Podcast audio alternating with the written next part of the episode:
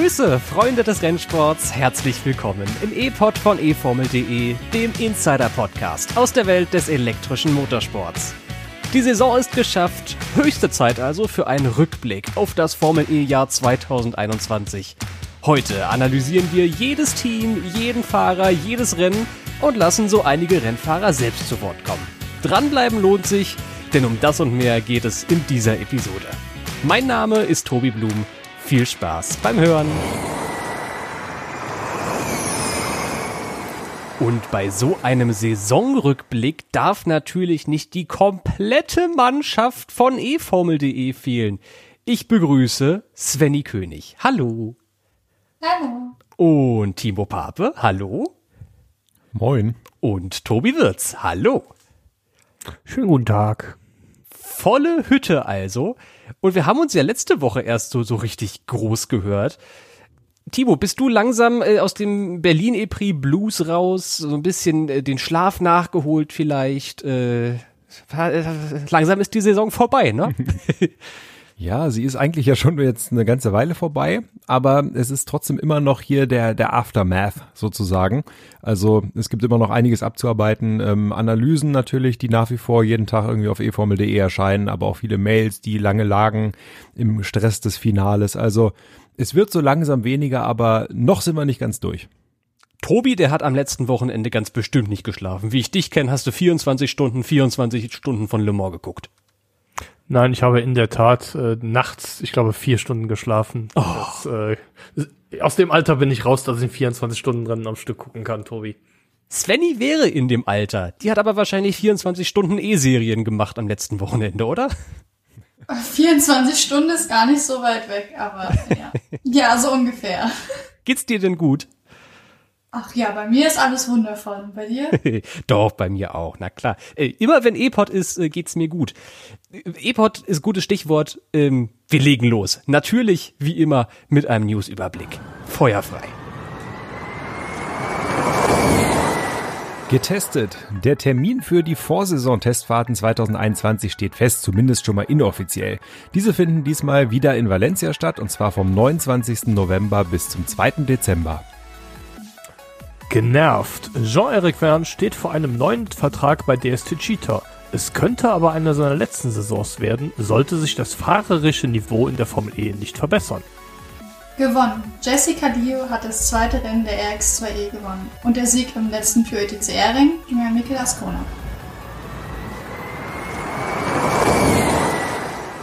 Dann lasst uns doch mal anfangen mit der Saisonanalyse 2021. Deswegen sind wir ja alle hier. Wir wollen jetzt von uns allen wissen, wie wir die einzelnen Teams so bewerten im Rückblick. Und ich würde vorschlagen, damit wir hier so ein bisschen Spannungsbogen haben und den Klimax ganz am Ende, fangen wir ganz am Ende an bei Neo 333, dem Team auf Platz 12 im Gesamtstand am Ende des Jahres. 19 Punkte immerhin gesammelt. Ich würde ja sagen, Timo, das ist eine klare Fortentwicklung im Vergleich zum letzten Jahr, oder? Ja, ich denke, eine, eine Entwicklung ist auf jeden Fall da. Ähm, das sieht das Team, glaube ich, selber auch so. Also es wurden deutlich mehr Punkte geholt und auch im Qualifying war man natürlich auch bedingt durch das Qualifying-Format immer ganz gut vertreten. Ähm, bestenfalls jetzt mit Tom Blomqvist nochmal in Berlin. Also ich glaube, es gibt schon einen großen Schritt vorwärts, aber natürlich ist man nach wie vor Schlusslicht, hält sozusagen die rote Laterne. Und äh, mit Blick auf nächste Saison ist es natürlich, ähm, ja, wird derselbe Antriebsstrang ähm, zum Einsatz kommen. Also mal gucken, was äh, softwaretechnisch noch möglich ist, ob NIO vielleicht noch weiter den Anschluss schaffen kann. Aber klar, äh, Trend ist auf jeden Fall, geht nach oben. Es war ja gewissermaßen erst das zweite Formel E-Jahr von diesem Team. Wir sagen ja immer, das ist der Nachfolger von Next EV und die sind der Nachfolger von Team China Racing und die haben immerhin die Fahrermeisterschaft in Saison 1 gewonnen.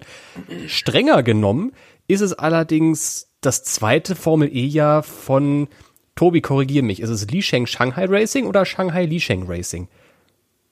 Ich glaube, es ist Shanghai Lisheng Racing. Ja, genau so rum. Und die sind erst vor zwei Jahren in die Formel E reingekommen. Deswegen so ein bisschen Welpenschutz hat man denen im ersten Jahr noch gegeben, in diesem Null-Punkte-Jahr. Und jetzt 19 Punkte. Vielleicht hat da so ein bisschen Konstanz einfach, also so personelle Konstanz, den Erfolg gebracht. Jetzt haben wir allerdings bei NIO wieder so ein, so ein Machtvakuum, würde man in der Politikwissenschaft sagen. Da geht der Teamchef mitten in der Saison in Ruhestand. Erklär uns das doch nochmal bitte, Tobi. Warum? Und hat das Folgen fürs Team? Ja, warum ist einfach erklärt, weil er es seiner Frau versprochen hatte.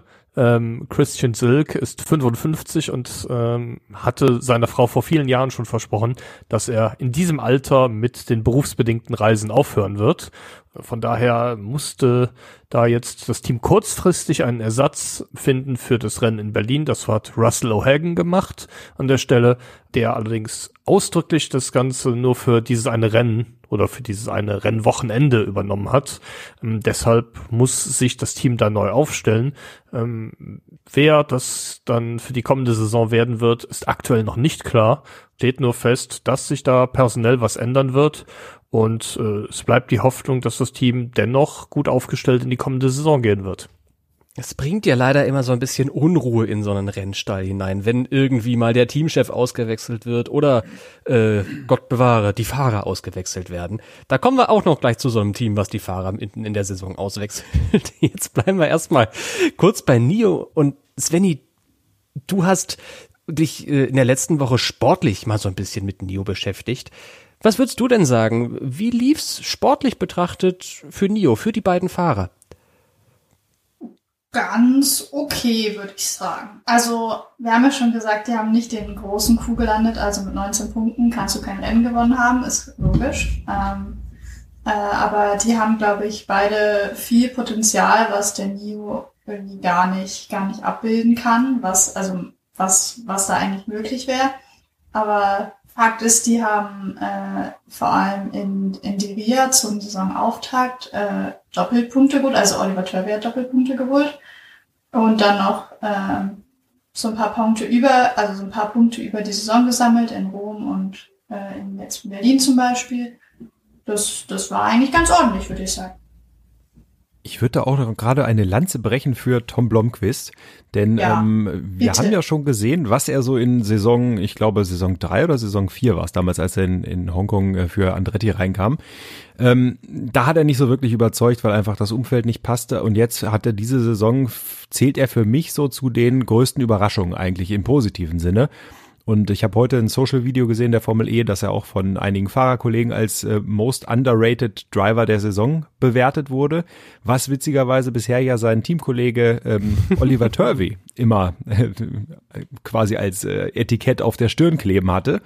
Aber ähm, gegen den hat er eben wirklich eine gute Leistung gezeigt. Zwar punktemäßig dahinter am Ende der Saison, aber trotzdem ähm, hat im Qualifying oft gezeigt, dass er schneller ist als Turvey, was ich nicht für möglich gehalten hätte und auch im Rennen hin und wieder wirklich gute Pace gezeigt. Also ein Chapeau auf äh, Tom Blomqvist und ich hoffe, wir sehen ihn nächstes Jahr wieder. Hat gar nicht so lange gedauert, bis das erste Chapeau heute fällt. Sehr gut, sehr gut, gefällt mir. Äh, weitermachen, Timo, genau so. ich glaube, Tobi und ich, wir haben da auch schon mal drüber geredet, über diesen äh, Wunderknaben Blomqvist in diesem Jahr.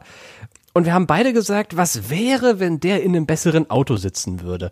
So in einem DS oder so könnte der eventuell durchaus mit Kollegen wie Felix da Costa mithalten. Die beiden sind ja auch Teamkollegen in der WEC. Ich glaube nicht Autokollegen. Guck mal, das wollte ich jetzt ja in, am Le Mans Wochenende nochmal äh, mir merken, weil ich das gesehen habe und ich habe es wieder vergessen, wer da in welchem Auto sitzt mit wem, weil äh, Stoffel van Dorn, der fährt da auch noch mit. Aber so in dieser Liga könnte Blomqvist fahren, wenn man ihn nur lassen würde. Äh, ich, ich breche die Lanze noch ein zweites Mal für den. Also äh, Top-Saison äh, von Tom Blomqvist. Es gab allerdings auch einige Lowlights bei Nio. Jedes Team hatte so ein paar Highlights und so ein paar Lowlights.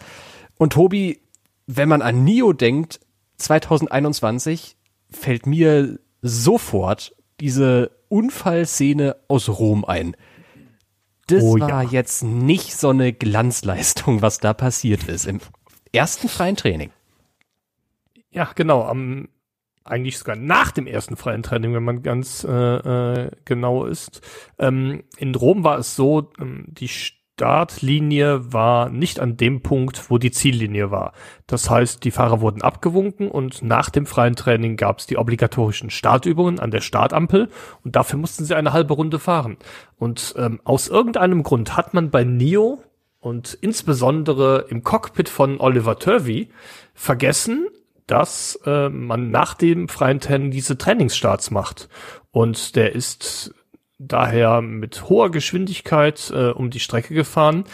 Dazu kam noch, dass ähm, die Startlinie äh, oder die Startampel hinter einer Kuppe und einer Kurve war und die Fahrer da quasi blind lang gefahren sind. Und er kam mit einem irren, irren Speed um die Ecke geschossen. Und äh, ja, ähm, ist dann auf das stehende Feld aufgefahren, hat da glaube ich die Autos von Jean-Eric Verne war das eine und das andere war ähm, Jake Dennis im BMW richtig böse erwischt. Äh, das hat richtig ordentlich gescheppert und ähm, absolut unnötig auf jeden Fall und äh, ist auch dafür sehr, sehr ordentlich bestraft worden. Hat, glaube ich, sechs Strafpunkte erhalten. Das sind äh, zwei Strafpunkte mehr, als ich für jedes andere Vergehen äh, jemals gesehen habe. Das war mit Sicherheit eines äh, ähm, eine der, der Negativszenen der gesamten Saison, insbesondere für Neo. Und ähm, ja, gut, dann natürlich auch, äh, dass sie in Valencia komplett ausgeschieden sind. Mangels Energie. In dem, in dem bekannten Rennen, wo das vielen passiert ist, aber insbesondere beiden Neo-Piloten. Das war auch das, das Lowlight der ganzen Saison für die Formel E betrachtet. Über die können wir natürlich auch nachher nochmal reden. Das haben wir jetzt hier gar nicht geplant. Äh, wir haben jetzt eigentlich nur an die Teams gedacht, aber können natürlich auch mal gucken, was die Formel E so in diesem Jahr erlebt hat. Und äh, können wir mal gucken, ob das ein gutes Jahr war für die Formel E oder nicht. Machen wir jedenfalls einen, einen Punkt an Neo 333. Ein Fortschritt im Vergleich zum letzten Jahr, viel mehr Punkte, viel bessere Pace im Qualifying, gerade von Tom Blomqvist. Aber es gab auch so ein paar Tiefpunkte in diesem Jahr. Seit Jahren ist Dragon Penske Autosport ja irgendwie das Chaos-Team der Formel E gewesen. Da wurde hier und da mal ein Fahrer ausgewechselt, da gab's hier und da mal ein paar politische Entscheidungen, die man hinterfragen könnte. Timo, sag mal, wie war's denn bei Dragon in diesem Jahr? Anders? Nicht so wirklich. Also gefühlt war es eine typische Dragon-Saison. Sie stellen ein wunderschönes Auto vor, was, wenn man jetzt mal die Lackierung betrachtet, ähm, stellen dann aber relativ schnell unter Beweis, dass der Antrieb nach wie vor nicht da ist, wo er sein sollte. Kommunikation äh, findet nicht statt. Das ist äh, auch seit Jahren schon so. Es gibt äh, weder, wenn man, wenn man als Medium anfragt bei den PR-Verantwortlichen, die es in dem Fall auch äh, quasi nicht gibt, äh, bekommt man keine Antworten und ähm, auch vor Ort, das ist schon alles sehr dürftig. Gleiches gilt fürs Teammanagement. Da hat sich also wirklich nichts verändert. Ähm, sportlich würde ich sagen, war die Saison so mittel, ähm, war jetzt nicht so schlecht wie die letzten Jahre gefühlt, ähm, gerade weil irgendwie die Pace auf eine Runde im Qualifying schon gut da war und äh, aus meiner Sicht auch ähm, Sergio Sette Camara ähm, einen wirklich guten Job gemacht hat und äh, eigentlich das Maximum rausgeholt hat. Aber Natürlich reicht es nicht für die, für die Spitze und wenn man ehrlich ist, auch nicht fürs Mittelfeld. Ähm, trotzdem gab es ja einen ähm, einschneidenden Moment in der Geschichte von Dragon, nämlich dass Bosch als äh, Technologiepartner vorgestellt wurde. Ich glaube, das war irgendwann Anfang des Jahres. Und äh, in dem Zuge ähm, auch in den nächsten Jahren viel Arbeit äh, deutsches Ingenieurs-Know-how sozusagen in diesen Antrieb fließen wird. Und ich erwarte mir einfach mal, dass es dadurch alles vielleicht auch ein bisschen professioneller wird, dass so ein Weltkonzern dann auch die Ansprüche nochmal ein bisschen hochschraubt, was die Organisation des Teams angeht. Also insgesamt würde ich, boah, was, was soll man da für eine Note geben? Keine Ahnung, so drei minus, vier plus, irgendwo in der Richtung. Ja, vor allem, wenn man sich die Rennen anschaut, so drei minus, vier plus. Im Quali fand ich Dragon und fand auch niemand Dragon eigentlich so wirklich schlecht. Sergio Setti Camara, den du gerade angesprochen hast, der sagt auch selber, wir haben ein ziemlich starkes Quali-Auto. Und das ist zwar immer so ein bisschen äh, auf Messers Schneide und so ein kleiner Tanz mit dem Auto, äh, muss man schon ein bisschen ans Limit fahren. Endete gelegentlich auch in der Mauer, muss man bei ihm sagen, in Deria zum Beispiel oder in Monaco. Aber trotzdem, im Qualifying waren die Dragon-Fahrer gar nicht mal so ungut Im Rennen dann allerdings immer leicht ineffizient, so auf jeder Runde so ein bisschen 0,05 weiß ich nicht, Prozent verloren im Vergleich zu den anderen. Und das baut sich halt bis zum Ende des Rennens auf und wie bei so einem Schneeballeffekt endet das dann in den letzten zwei Runden in einem massiven Pace-Abfall. Aber lass uns doch einfach mal selbst hören, wie Sergio Sette Camara seine Saison zusammenfasst. I think we have a good quality car. Uh, you know, our, our balance is good on qualifying, and uh, when I look at the onboards of others, our car looks a bit more on the edge, a bit more on, on the knife side, uh, you know. But uh, but it's a quick car, and I think we, we have a. It's not that my lap, I don't feel like my laps are. I think they're good. I don't think they're like out of this world. It's just that we we, we actually have a good quality car, but in the race we kind of struggle with the pace. And we're looking to improve that. I'm going to do a bit on my driving, and the team is going to do a bit on the car, and uh, and I already see that that movement happening, and uh, we keep we keep improving a bit each race. So what, what is it that's lacking in, in the races? Is it tires? Is it efficiency? Is it just that you're quick but the others are a bit quicker? I don't know. So that's that's a good one. I think sometimes it's tires, uh, but most of the time it's just energy. Uh, we we create a deficit. That deficit grows bigger and bigger through the laps. It's a snowball effect, and at some point we go massively slower in the end of the race, or we don't finish. Like in New York, I was top 10 P7 or P8 until the very last corner. Then the energy finished. So I think it's a mix, but generally energy. Und dann gab es natürlich auch noch einen Fahrerwechsel zur Mitte der Saison. Svenny, Dragon hat angefangen mit einem, ich würde ihn jetzt mal als renommierten Rennfahrer nennen, der dann sich allerdings in der Halbzeit der Saison entschieden hat, was anderes zu machen. Um wen geht's und mit wem wurde er ersetzt? Ja, also es geht um äh, Nico Miller, der sich quasi auf sein äh, Engagement mit Audi, zum Beispiel jetzt in der DTM, äh, fokussieren wollte, sollte, kann man jetzt interpretieren. Ähm, und er wurde dann ersetzt von Joel Eriksson.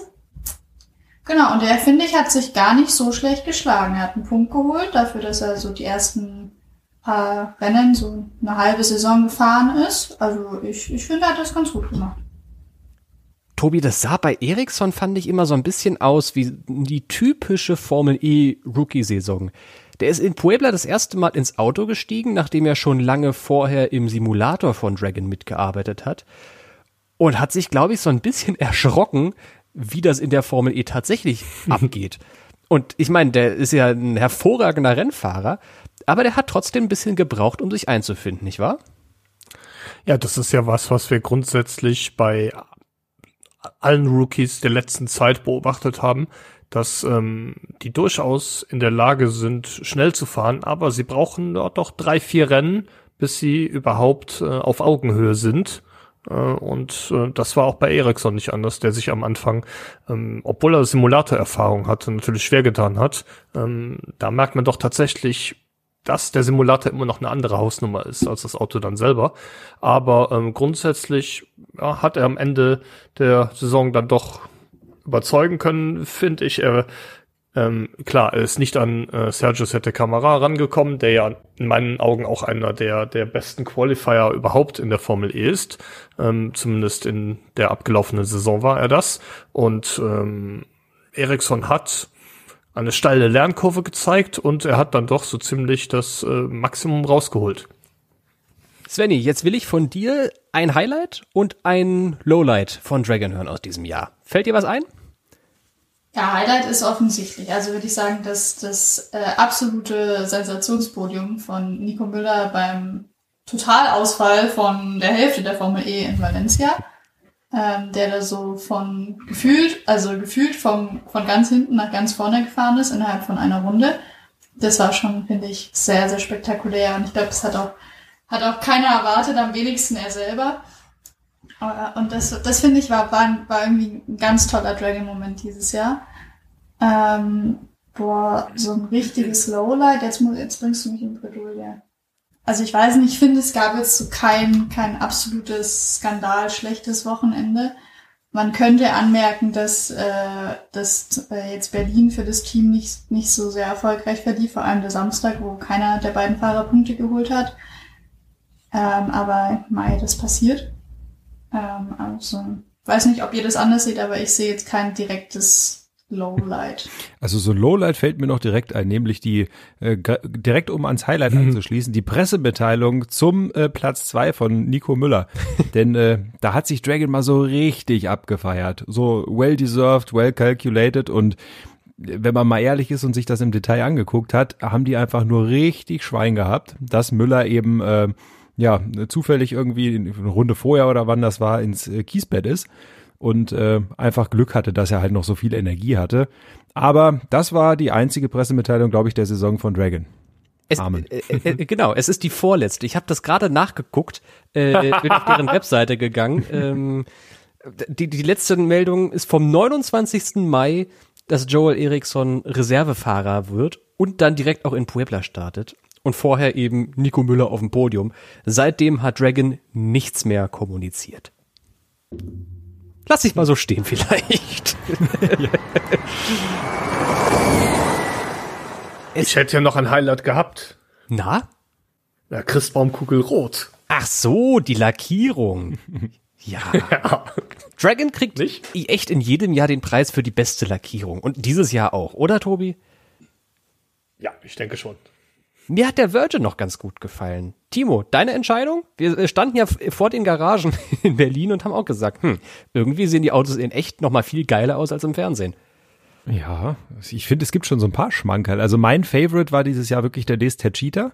Den fand ich richtig cool. Ich fand den Jaguar auch mit diesem Rautenmuster, wenn man so will, oder Wabenmuster ganz cool. Äh, den Dragon, ähm, es gab, ich fand auch den Virgin schön. Es gab schon viele coole Autos. Ähm, da haben wirklich einige einen richtig guten Job gemacht. Ein Auto, das genauso unscheinbar foliert war, wie die ganze Saison unscheinbar war, gehörte Nissan Edams. Und die kriegen von mir den Titel Abstieg des Jahres. Die waren Vizemeister 2020 und dieses Jahr an drittletzter Position Platz 10 in der Teamwertung was um alles in der Welt war da los, Timo, bei Nissan Edams?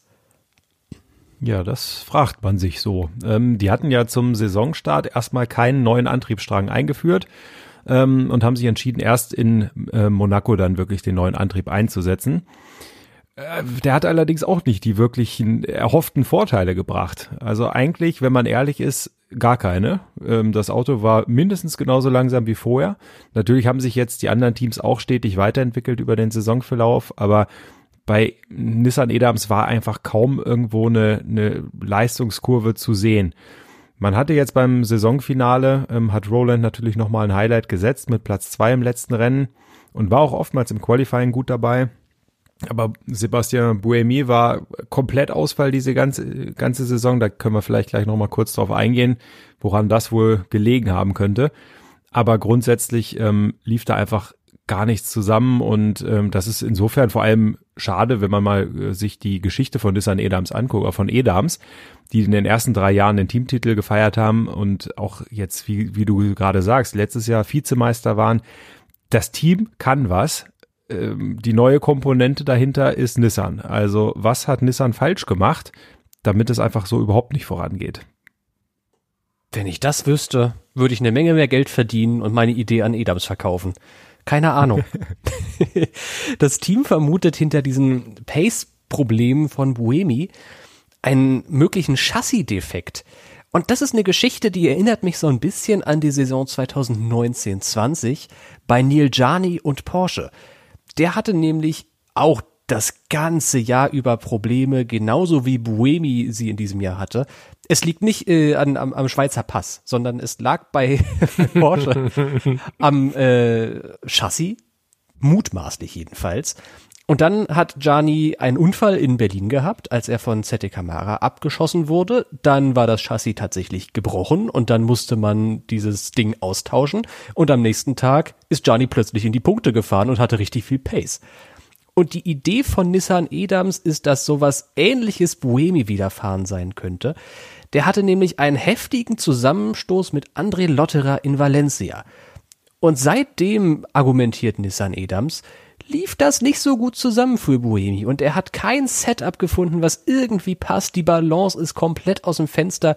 Irgendwie hat er seit diesem Unfall nicht zusammengepasst. Da frage ich mich dann allerdings, warum wechselt man dieses Chassis nicht einfach? Tobi, weißt, weißt du das? Warum, also kann man das? Also, also so rechtlich von Regelwerk her? Klar, natürlich. Auf jeden Fall kann man das. Das ist ja gang und gäbe. Das äh, haben ja schon schon Teams äh, nach Unfällen im freien, im freien Training noch schon zum Teil vorm Qualifying oder vorm Rennen geschafft. Ähm, alles für mich absolut nicht nachvollziehbar, wenn man das vermutet.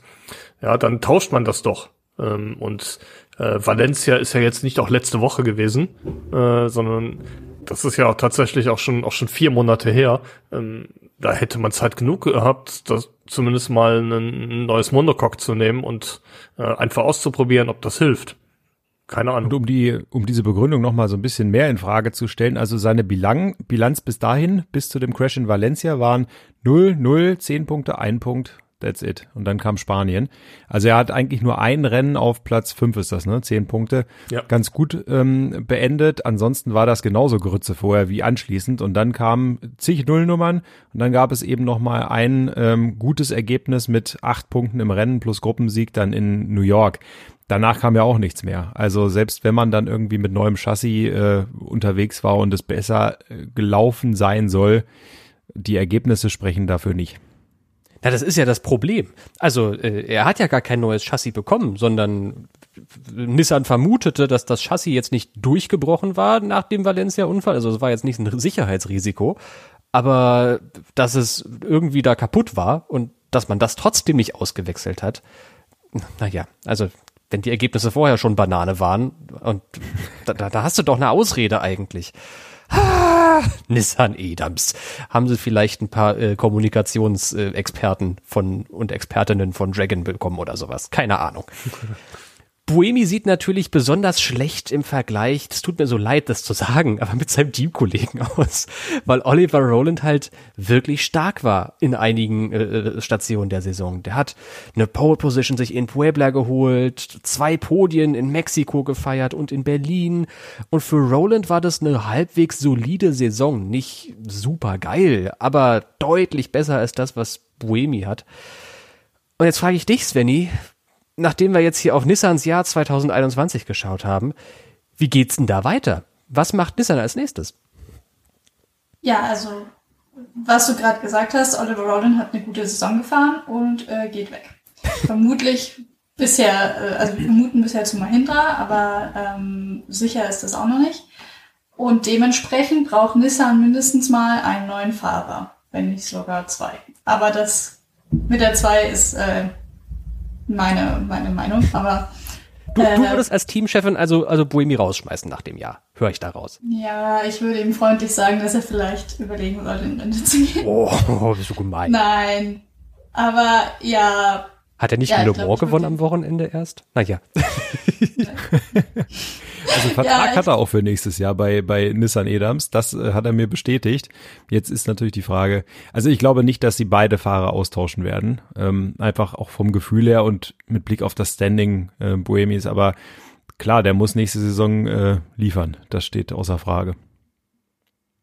Bohemia hatte natürlich auch ein bisschen, ein bisschen Pech, wenn man sich mal die Ergebnisse anguckt. Er wurde dreimal Elfter, ja, so gerade außerhalb der Punkte. Dazu noch zweimal Dreizehnter und zweimal Vierzehnter. Ähm, ja, das ist, ähm, ja, wenn es schon nicht, wenn es nicht gut läuft, dann kommt dann auch mal, manchmal ein bisschen Pech dazu. Wäre da jeweils zwei, drei Plätze weiter vorne gewesen durch irgendwelche Ereignisse im Rennen, dann ähm, ja, würden wir jetzt da gar nicht so extrem drüber reden, aber äh, Fakt Boah, ist. Äh, schon. Naja, an, angenommen, hätte er, er, hätte zehn Punkte mehr geholt, dann wäre gerade eben von Nico Müller gewesen. Das hätte meiner Meinung nach gar keinen Unterschied gemacht, ob er jetzt 20. oder 21. in ja. der Gesamtwertung ist. Aber das ist nur meine Meinung, wenn ich die Zahlen. Der Unterschied ist ja, ist ja das Frappierende äh, im Vergleich zu Roland, der halt regelmäßig irgendwie das Maximum rausgeholt hat, was ging mit dem Nissan und irgendwie sich in den Top Ten gehalten hat von einem guten Startplatz aus. Und das hat Buemi halt nicht geschafft. Also dieser, dieser direkte Vergleich ist das, was, finde ich, so die Saison so in, in so ein schlechtes Licht drückt vor allem. Und auch operativ muss ein bisschen was geschehen. Also nicht nur bei den Fahrern, sondern auch, das hat Timo gerade eben schon angeschnitten, irgendwas läuft da gehörig schief. Mein Lowlight aus Nissans Saison war die Vierfach-Disqualifikation in Puebla und London, beziehungsweise, naja, nur doch, die sind bei vier äh, Teilnahmen mit jeweils zwei Fahrern jeweils disqualifiziert worden. Einmal, weil die genau wie Porsche damals, und zu denen kommen wir gleich natürlich auch, in Puebla die Reifen nicht angemeldet hatten und in London wegen zu hohem Energieverbrauch. Letzteres kann man eventuell den Fahrern in die Schuhe schieben. Allerdings ist es kurios, dass es beiden Fahrern passiert im gleichen Rennen. Hat so ein Geschmäckle wie Mexiko 2019 oder 20? Ich wollte es gerade sagen. 19. Also irgendwas. Kalkulation. Äh, ja, irgendwie brauchen die einen Tobi W., der für die rechnet oder sowas. Nissan, da ist jedenfalls noch ganz schön viel Gefühl. Jetzt habe ich gerade den Titel für den Abstieg des Jahres vergeben und mein Titel für das unauffälligste Team des Jahres, der geht ins Hause Mahindra Racing. Die waren mal da, mal nicht. Die waren in diesem Jahr die, Kom die Definition von Mittelmaß für mich. Svenny, wie geht's dir bei Mahindra? Wie haben die dir gefallen in diesem Jahr? Mm, auch sehr unterschiedlich. Also Alex Lin hat mir sehr gut gefallen. Äh, Finde ich, hat sich ähm, deutlich als Nummer 1 Fahrer äh, im Team gezeigt. Ähm, mh, mm, ja, äh, Sims ist mit einem Podium, glaube ich, am Ende. Steht er unterm Strich in Rom, wenn ich mich korrekt erinnere. Mhm. Ähm, Fakt ist, wenn Roland zu Mahindra kommt, muss einer gehen. Höchstwahrscheinlich Lin. Fragt man sich auch warum. Also leistungsmäßig warum. Ähm, aber liegt halt daran, dass äh, Sims für zwei Jahre unterschrieben hat. Ähm, aber Alex Lin wäre eigentlich auch wie, wie Tom Blomqvist eigentlich nur mal ein gescheites Auto zu wünschen. Aber ansonsten fällt mir nur das Doppelpodium von, von London ein, beim, ähm, wo Alex Lynn gewonnen hat. Ansonsten ist Mahindra dieses Jahr nicht präsent in meinem Kopf. Ich bin gerade so kurz zusammengeschreckt bei dem Wort für zwei Jahre unterschrieben, weil äh, wir wissen ja aus äh, Nick Heidfelds Vergangenheit, dass es bei Dilbach Gill ja selten überhaupt Verträge gibt, die unterschrieben werden. Also um das nochmal kurz einzuordnen, ähm, man hört Gerüchte, dass Sims auf jeden Fall nächste Saison fahren wird für Mahindra. Man hört aber auch andere Meinungen im Fahrerlager, die auch gut informiert sind, die sagen, Lin bleibt. Aber was eigentlich feststeht ist, also auch wenn es noch nicht offiziell kommuniziert wurde, dass Roland kommt. Also daraus können wir uns heute, glaube ich, noch nicht so, äh, so, so ein finales Bild machen, wer letztlich da im Auto sitzen wird. Aber ich glaube, wir sind uns alle einig, Lin hat einen Cocktail. Äh, Cocktail. genau. auch das auch. Das auch, Cock ja.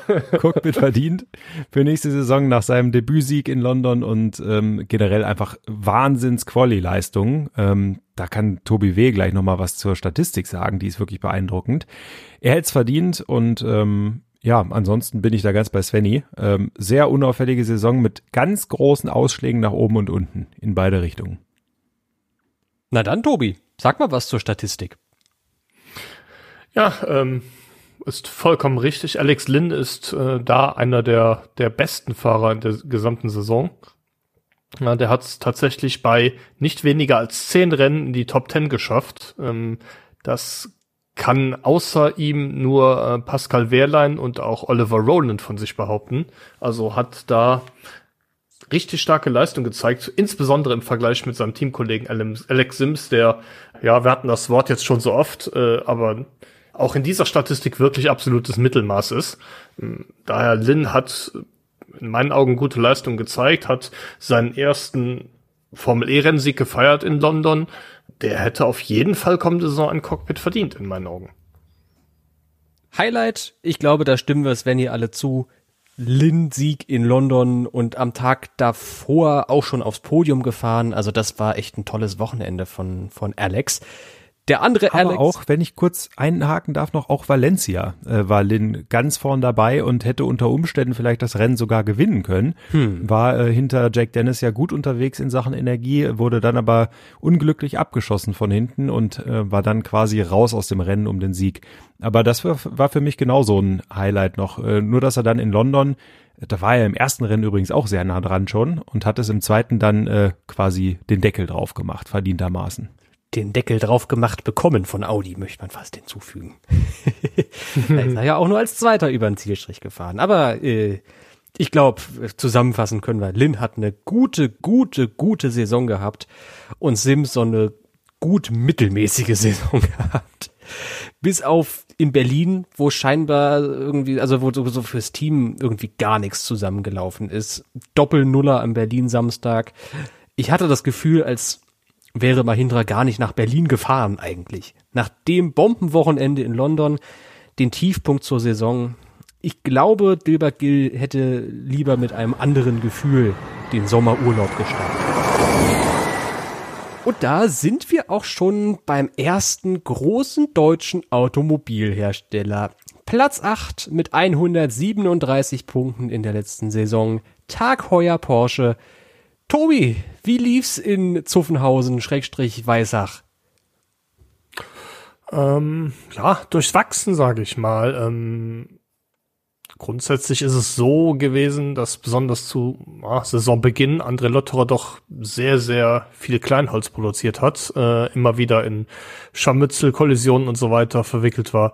Ähm, Pascal Wehrlein kam dann da quasi die Aufgabe zu, ähm, die Punkte zu holen. Wenn man mal einen Blick in diesen, äh, in den Videosaisonblick der Formel E wirft, da gibt's tatsächlich in fast jedem Rennen eine Szene, in der ähm, Lotterer tatsächlich in so einen Scharmützel verwickelt ist und ähm, auch den einen oder anderen Piloten in die Wand buxiert. Ja, da haben wir in Rom gegen Van Dorn, in Valencia gegen Buemi, in Puebla gegen Sims und in London gegen Antonio Felix da Costa. Äh, das äh, finde ich äh, war nicht wenig und ja sorgt dann mit dafür, dass äh, am Ende nur Platz 8 zu Buche steht. Ähm, in Valencia hatte man den Eindruck, dass ähm, ja der Knoten bei Lotterer platzt, äh, als er so im Sonntagrennen dann das Podium geholt hat. Aber ja, ganz am Ende der Saison reicht es dann tatsächlich auch nur zu Platz 17 der Fahrer äh, WM und ähm, ja über die ganze Saison betrachtet war er auch nie wirklich ein Favorit auf den Sieg. Lass uns doch mal hören, wie André Lotterer seine Saison selbst zusammenfasst.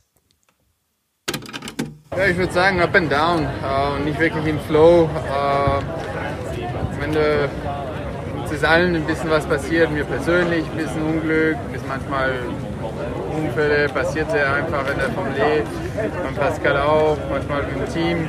Ich denke, wir waren einfach ein bisschen Opfer der, der, der Formel E. Ähm, allgemein insgesamt. Es, es kann, sowas kann sehr schnell passieren oder auch manchmal gar nicht. Und bei uns ist halt immer wieder ein bisschen dieses, dieser Unglück passiert. Äh, ich denke, ja, das, das ist up and down in der Formel E, es ist normal, das sieht man ja bei allen. Äh, aber ja, bei uns war es ab und zu mal ein bisschen viel down. Und, äh, aber man hat trotzdem gesehen, dass, das Zeug da ist, um vorne mitzuspielen. Und wir haben das Zeug dazu. Also von dem her, ähm, ja, wie gesagt, dieses Ergebnis war, war, war gut, um nächstes Jahr alles besser zu machen. Bei wem es ja äh, nicht so viel Up and Down gab, äh, war direkt sein Teamkollege. Denn ähm, Wehrlein, und für den würde ich an der Stelle auch mal eine Lanze brechen, hat meiner Meinung nach eine wirklich gute Saison gezeigt, extrem konstant geworden. Denn äh, das war ja eigentlich bisher so seine Schwäche in der Formel E. Bei Mahindra damals, er hat immer so die Highlights setzen können, ähm, mal hier in Qualifying richtig gut und auch mal um den Sieg gekämpft, aber dann waren wieder so absolute Nullnummern dabei ich finde, er hat jetzt in seiner ersten Saison für Porsche wirklich gezeigt, dass er ähm, das Risiko gut gemanagt hat. Das heißt, nicht zu viel gegangen ist, wie eben Lotterer in, in häufigen Fällen. Und stattdessen sich äh, fast durch die Bank sehr stark qualifiziert und, ähm, glaube ich, wirklich das Maximum rausgeholt an konstanten Punkten. Viel mehr war mit dem Porsche nicht drin. Ähm, ich meine, ein, an einem Wochenende hat er natürlich auch nochmal gezeigt, dass vielleicht noch mehr geht, aber grundsätzlich Wehrlein wirklich ähm, einer der, der Lichtblicke für mich in der, in dieser ganzen Saison. Ich glaube, ich weiß genau, welches eine Wochenende du ansprichst. Nämlich Nein. in Puebla, Mexiko. Da war ja, also hat man ständig Porsche im Fernsehbild gesehen, weil ständig Porsche ganz vorne gefahren ist. Das war jetzt so im Rückblick das Highlight und Lowlight zugleich dieses Puebla-Wochenende weil Wehrlein einfach wie von einem anderen Planeten gefahren ist. Ich weiß nicht, ob der vorher einen entspannten Urlaub gemacht hat und dann äh, in Topform war oder ob der ein Fitnesscamp besucht hat. Ich habe keine Ahnung, was da los war. Aber Wehrlein in Puebla, das hat richtig gut funktioniert, Tobi, bis auf das, was dann. Also bei Wehrlein hat's gut funktioniert. Bei seinem Team wiederum, na ja. Ja, ähm, die Hintergründe sind ähm, nach wie vor nicht genau kommuniziert worden, aber was Fakt ist, Porsche hat hat einen Fehler gemacht bei der Anmeldung der Reifen für das Rennen.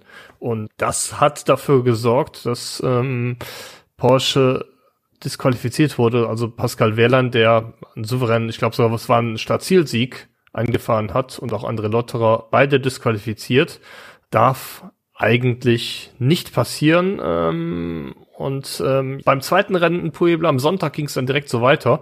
Äh, diesmal ähm, ja hat äh, Porsche die Reifen richtig angemeldet, das Positive zuerst, aber ähm, ja auch die auch in diesem Rennen ist äh, Pascal Wehrlein ein Podiumsergebnis durch die Lappen gegangen. Nämlich ist es so gewesen, dass er in der letzten Runde seinen Fanboost aktiviert hat und ähm, es war zu wenig Energie in der Batterie, um den Fanboost äh, korrekt auszulösen. Und das hat dann dafür gesorgt, dass ähm, er zwar ein bisschen mehr Leistung abrufen konnte, aber nicht so viel, wie er eigentlich hätte abrufen müssen. Und das hat für eine Zeitstrafe äh, gesorgt, weshalb er auf Platz 4 zurückgefallen ist. Für mich so vielleicht der unglücklichste Moment der ganzen Saison. Oder, gut, es gab schon ein paar, aber der ist auf jeden Fall unter den Top-Positionen. Denn ähm, er hat mir auch in New York dann nochmal erklärt, dass er den halt eingesetzt hat, einfach um seinen Fans äh, ein, ein Zeichen zu geben, Anerkennung zu geben, dass sie für ihn gewotet haben. Also er hat ihn ja de facto nicht gebraucht ähm, und es hat, hätte nichts an der Position mehr verändert, weder nach vorne noch nach hinten. Aber er hat sich gedacht, äh, für meine Fans setze ich ihn nochmal ein und hat damit das Podium weggeworfen. Auf Platz 7 der Formel E mit 146 Punkten ist Rocket Venturi Racing. Und das ist die Mannschaft, die als Kundenteam von Mercedes in der Formel E antritt, mit Norman Nato. Und Svenny, für mich Edo Mortara, der Überraschung der Saison. Wie siehst du das? Eine der Überraschungen würde ich tatsächlich sagen. Also ich hätte nicht damit gerechnet, dass ähm, Mortara am Ende der Saison um die Meisterschaft fährt, nach Berlin fährt und tatsächlich Formel E Weltmeister werden kann.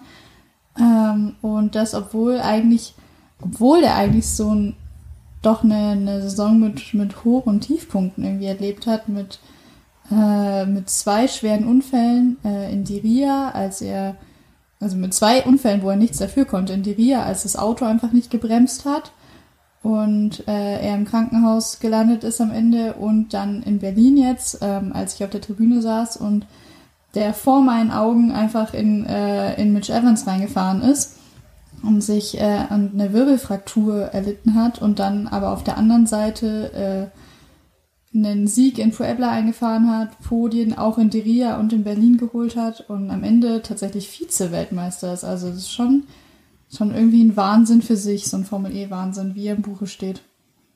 Der klassische Formel-E-Saison, möchte man fast sagen. Ja. Nominato im zweiten Fahrzeug hat eine klassische Rookie-Formel-E-Saison absolviert, Timo. Da war einiges an, äh, an Steinen in seinem Weg. Und am Ende äh, ist er über eine grüne Wiese gerannt und äh, dachte, hups, äh, plötzlich funktioniert's alles so gut. Ähm, wie lief die Saison von NATO? Ja, eigentlich wie du es beschreibst, also schon eine, eine Lernkurve, äh, ganz klar erkennbar. Ähm, ich glaube, die erste Saisonhälfte war auch für ihn selbst und auch für Venturi zum Vergessen. Ähm, er hat einen einzigen Gruppensieg mal geholt in Rom äh, im Qualifying, da hat er sich mal einen Punkt ergattert, aber das erste wirkliche Top-Ten-Ergebnis kam dann in Valencia zustande, ähm, wo er schon im ersten Rennen ja hier und da sein, sein Potenzial gezeigt hat, aber dann vor allem im zweiten Rennen am Sonntag äh, zehn Punkte geholt hat. Das war das erste Ausrufezeichen. Er hätte, äh, oder sagen wir mal, es wäre noch mehr drin gewesen. Er hat aber äh, am Ende noch eine Strafe gekriegt, die ihn dann ähm, zurückgestuft äh, hat. Dann kam erstmal wieder eine ganze Durststrecke, eine ganz lange mit fünf, nee, mit vier Nullern.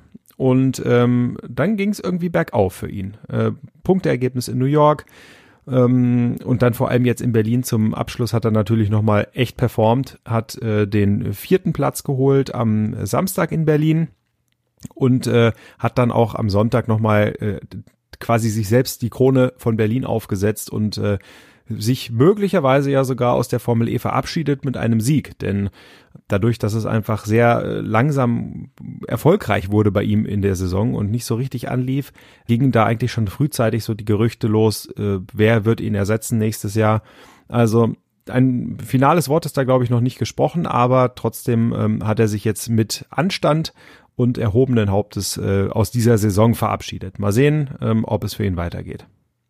Und wir hören natürlich auch nochmal, wie NATO seine Saison selbst zusammenfasst.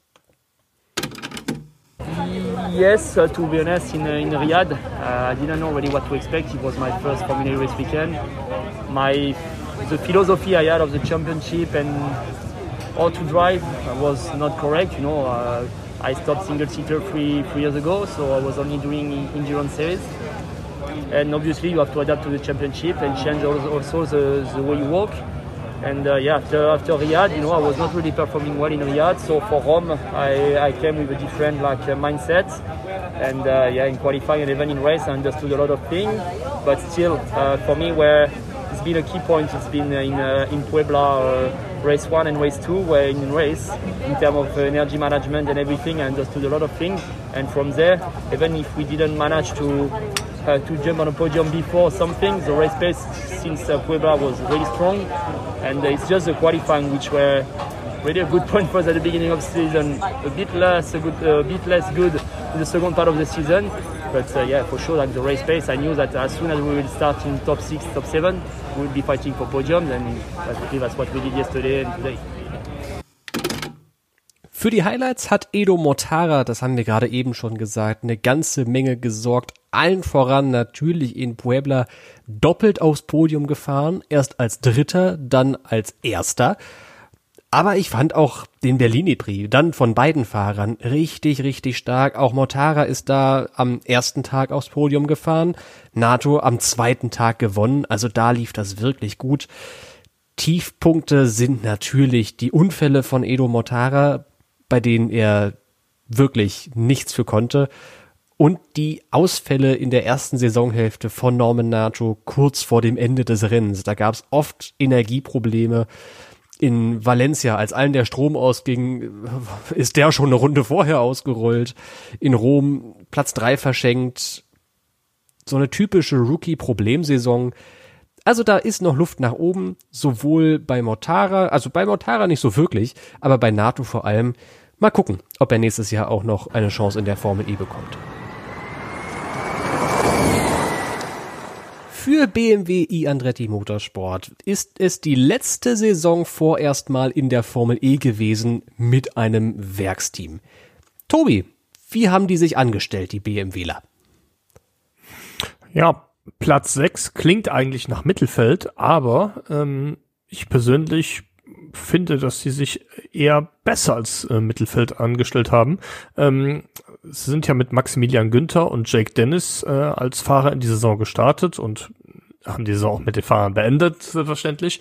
Gerade Jake Dennis hat sich am Anfang des Jahres ein bisschen schwer getan, aber hat sich dann im äh, im weiteren Saisonverlauf als Rookie des Jahres rauskristallisiert, war im allerletzten Saisonrennen in Berlin äh, nach dem Unfall von Evans und Motara dann eigentlich sogar der Top-Kandidat auf den Titel, bis er dann nach einem technischen Defekt auch verunfallt und ausgeschieden ist. Hat zwei Rennsiege gefeiert, was es ähm, seit Saison 1 noch nie für einen Rookie gab.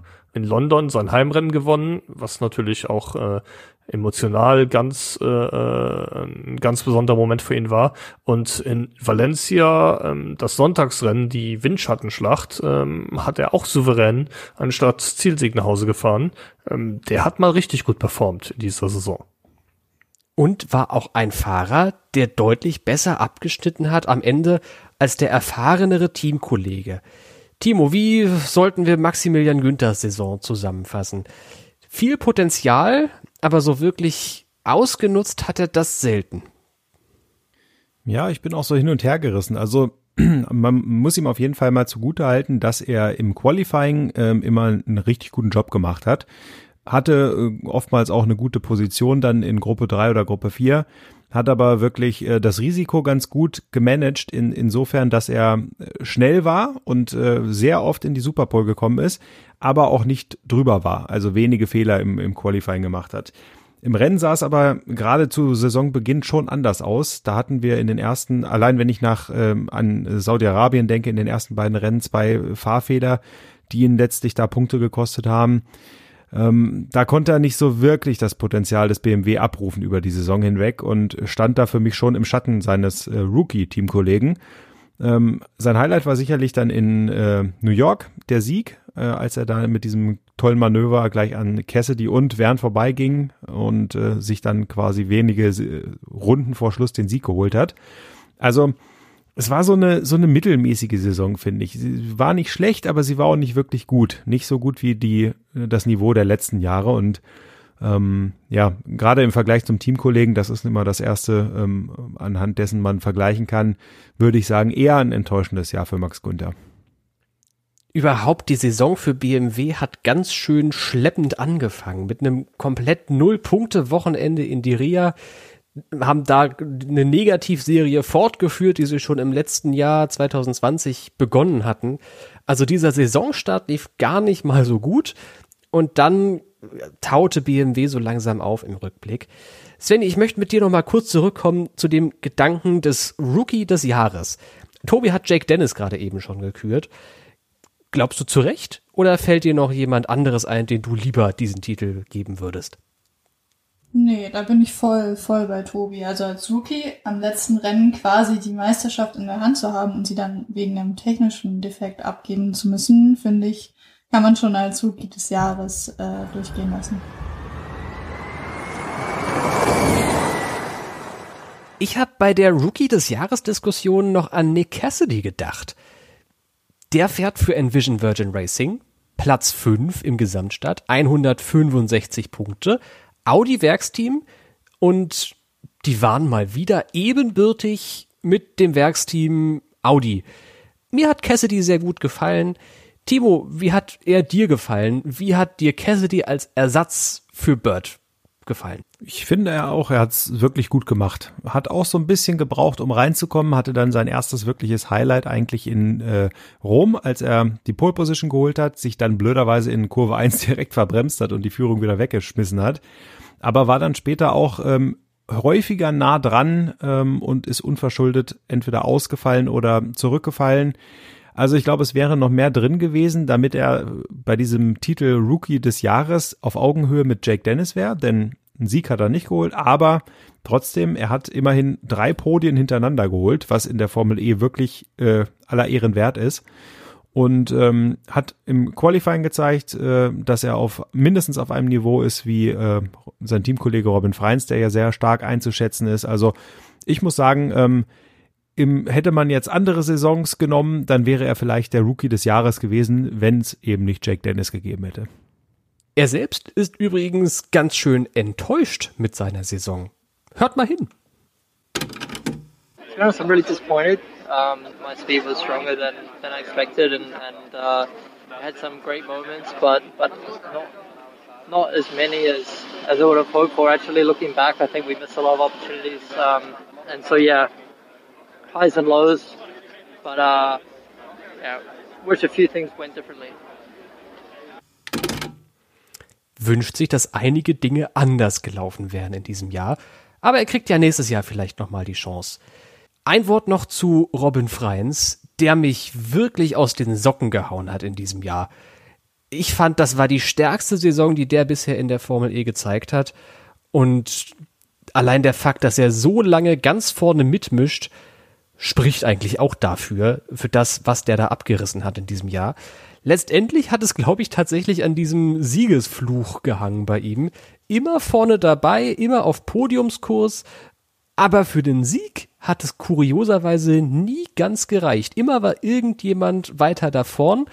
Egal. Erstklassige Saison trotzdem von ihm gehört für mich fest in die Spitzengruppe.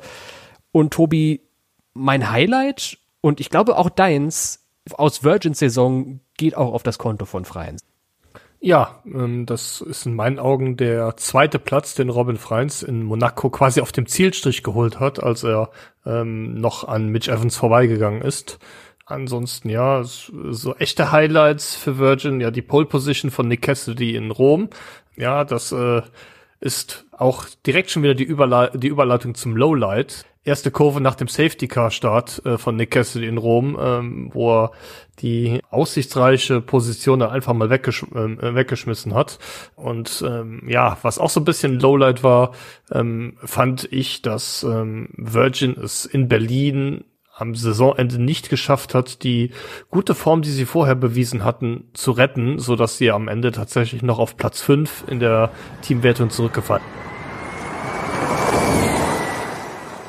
Auf Platz 4 in der Teamwertung, ebenfalls mit 165 Punkten, also genauso viele wie das Kundenteam, ist das Werksteam Audi Sport Abt Scheffler die ebenfalls ihr letztes Jahr als Werksmannschaft in der Formel E absolviert haben. Für Audi lief es so lala, würde ich jetzt mal sagen, Svenny. Es war die erste Saison, fangen wir mal mit der einen Garagenhälfte an, für René Rast, die er komplett absolviert hat. Wie hat er dir gefallen in diesem Jahr 2021? Äh, ich glaube, das muss man unterscheiden zwischen Rennen und Qualifying. also generell bei Audi muss man die Leistung zwischen Rennen und Qualifying unterscheiden, weil Qualifying ist einfach, also ja, Mittelfeld, wenn überhaupt.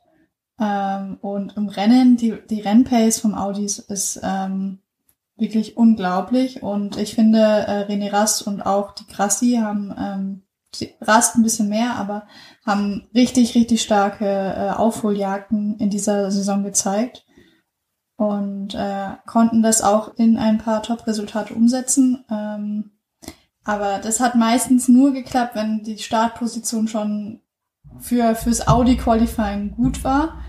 Zum Beispiel in, in äh, Puebla fällt mir da spontan ein. Ja, aber also Qualifying Pace, wenn sie jetzt noch nächste Saison da wären, würde man sagen, Qualifying Pace muss man bitte, bitte dran arbeiten. Ja, in, in Puebla natürlich mit dem Doppelsieg. Natürlich äh, als, als Profiteure von der Wehrlein-Disqualifikation, aber am Ende steht auf dem Papier Audi auf Platz 1 und auf Platz 2. Nochmal kurz zu dem Qualifying-Tempo von René Rast und von Audi. Ganz interessant, dass er das selbst übrigens genauso sieht. Ich habe noch mal einen kleinen Audio-Mitschnitt mitgebracht aus E-Pod Folge 200. Könnt ihr nach dieser Episode gerne auch noch mal reinhören. Da haben wir uns mit René Rast getroffen und der hat was sehr ähnliches gesagt, was Svenny gerade analysiert hat. Ähm, im, Im Rennmodus Energiemanagement bin ich, glaube ich, gut. Da bin ich sehr zufrieden, da bin ich effizient, habe meistens mehr Energie als alle anderen um mich herum. Das passt. Ähm, für mich die größte Herausforderung ist wirklich äh, das, das Qualify, diese eine Runde auf dieser, auf dieser hohen Leistung, sage ich mal. Weil diese 250 kW, die fährst du ja effektiv eigentlich nur zweimal, einmal im Training 1 und einmal im Training 2. Und ähm, ja, wenn man die zwei Runden irgendwie noch Verkehr hat und nicht zusammenbringt, dann hat man quasi gar keine Referenz fürs Qualify. Und das ist, glaube ich, ja mein, mein Problem, ähm, dass ich äh, mir so ein, so ein, so ein Fahrstil antrainiert habe in der DTM, wo ich, wo ich meinen Fahrstil perfektioniere mit, mit mehr Runden. Also ich brauche viele Runden, bis ich meinen Fahrstil auf diese Runde perfektioniert habe. Das kann ich in der Formel E einfach nicht machen, weil da habe ich effektiv nur zwei Runden vom Qualify. Und das ähm, ja, ist immerhin für mich noch zu wenig, um da wirklich die, die Hammerrunde rauszuhauen. Sehr hörenswertes Gespräch. E-Pod Folge 200 mit René Rast. Highlight, glaube ich, sind wir uns alle einig, der Doppelsieg in Puebla für Audi und Tiefpunkt war wahrscheinlich Rom. Da hat die Grassi den Sieg schon fast in der Hand gehabt. Eine Hand am Pokal hatte er und dann springt ihm in der Bergaufpassage die Antriebswelle raus. Die Grassi bleibt liegen und wird als DNF gewertet. Genauso wie sein Teamkollege René Rast in Reichweite der Top 10 unterwegs gewesen und dann mit Mauerkontakt ausgefallen, eingeschlagen, auch null Punkte gesammelt. Also das war wohl der Tiefpunkt für Audi. Und dann gibt's natürlich noch, Timo, die Diskussion über diesen Boxengassentrick in London. Über den oh, ja. müssen wir natürlich auch noch mal reden. War das für dich ein Highlight oder ein Lowlight? Also es war im Sinne der Unterhaltung äh, und der, der Kuriosität war es jedenfalls ein Highlight.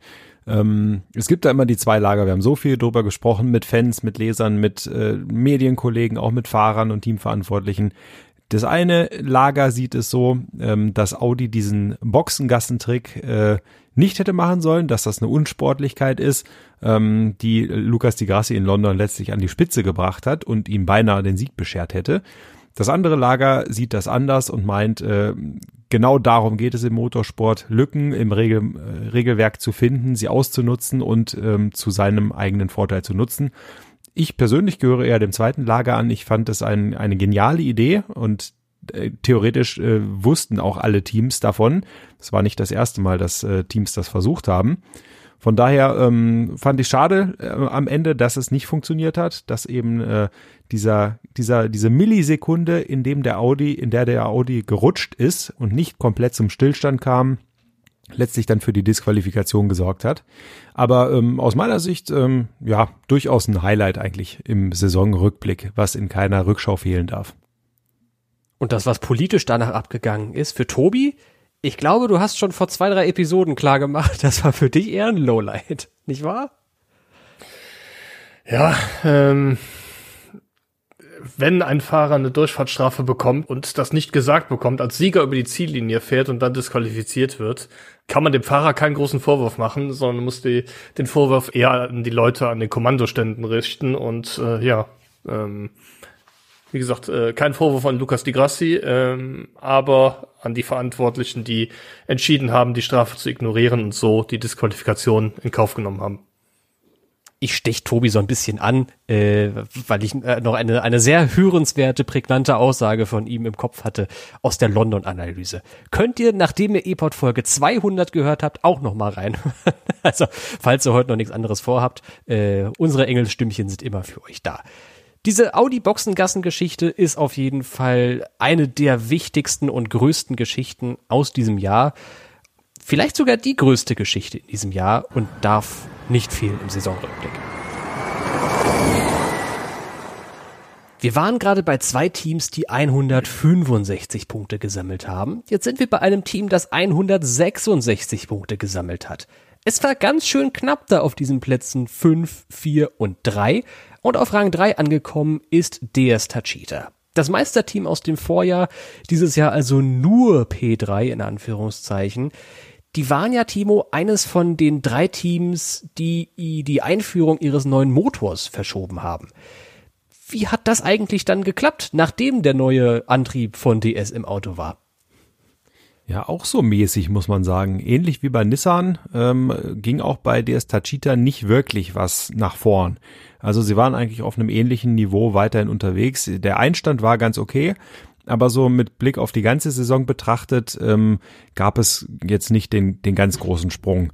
Ich denke, ähm, DS Tachita hat trotzdem eine gute Saison gezeigt, ähm, waren wieder immer vorne mit dabei, haben zwei Fahrer gehabt, die auch äh, ja wie eigentlich alle anderen Fahrer ihre Hoch- und Tiefpunkte ähm, hatten über die Saison hinweg, ähm, haben Siege eingefahren, aber ähm, man muss unterm Strich auch festhalten, dass die Dominanz der letzten zwei Jahre, die sie teilweise hatten, auf einigen Strecken ähm, in diesem Jahr nicht mehr so vorhanden war. Von daher ähm, ist das einerseits ein, ein Zeichen dafür, dass sich jetzt am Ende des Reglementzyklus, also wir gehen jetzt ja in die letzte Gen 2 Saison, die Teams schon sehr angenähert haben. Ähm, auch nur dadurch wird dieses Qualifying-Format so eklatant. Dennoch, ja, es, es wäre ein bisschen mehr drin gewesen, aber äh, ja, so, so mein Fazit. Felix da Costa, der hat für mich, Svenny, zu einem der großen Highlights dieser Saison beigetragen. Natürlich, wir handeln hier uns von Team zu Team irgendwie durch diesen Saisonrückblick. Aber Da Costas Rolle beim Monaco EPRI, ich glaube, da äh, äh, verzeiht man uns noch mal einen kleinen, eine kleine Abbiegung in Richtung Côte d'Azur. Monaco war wirklich das Rennen der Saison, oder? Voll. Also ich glaube, das war das beste Formel E-Rennen der Geschichte, wenn ich das mal so, so sagen darf. Ähm, wo man, wo sie wirklich allen gezeigt haben, was die Formel E ist und was die Formel E kann. Ähm, und auch wie Da Costa sich gar nicht äh, aus, hat aus der Ruhe bringen lassen ähm, durch vom Zweikampf mit Mitch Evans, der ja, dem ja zum Schluss auch gut gesagt äh, die Energie ausgegangen ist. Ähm, ja, das finde ich war, war, war eine, eine sehr gute Demo Demonstration von dem, was er als Fahrer äh, zu, äh, leisten kann, aber das war irgendwie in dieser Saison nicht so, nicht so dominant wie in der letzten Saison. Ich finde, man hat das in der letzten Saison viel, viel mehr gemerkt, vor allem weil er in Berlin so gut war. Äh, diesem Jahr kam das so immer mal so bröckchenweise, hat er uns das hingeworfen. Und aber manchmal hat es halt auch komplett gefehlt. Immer wieder gab es bei DS aber auch kuriose Stallordern.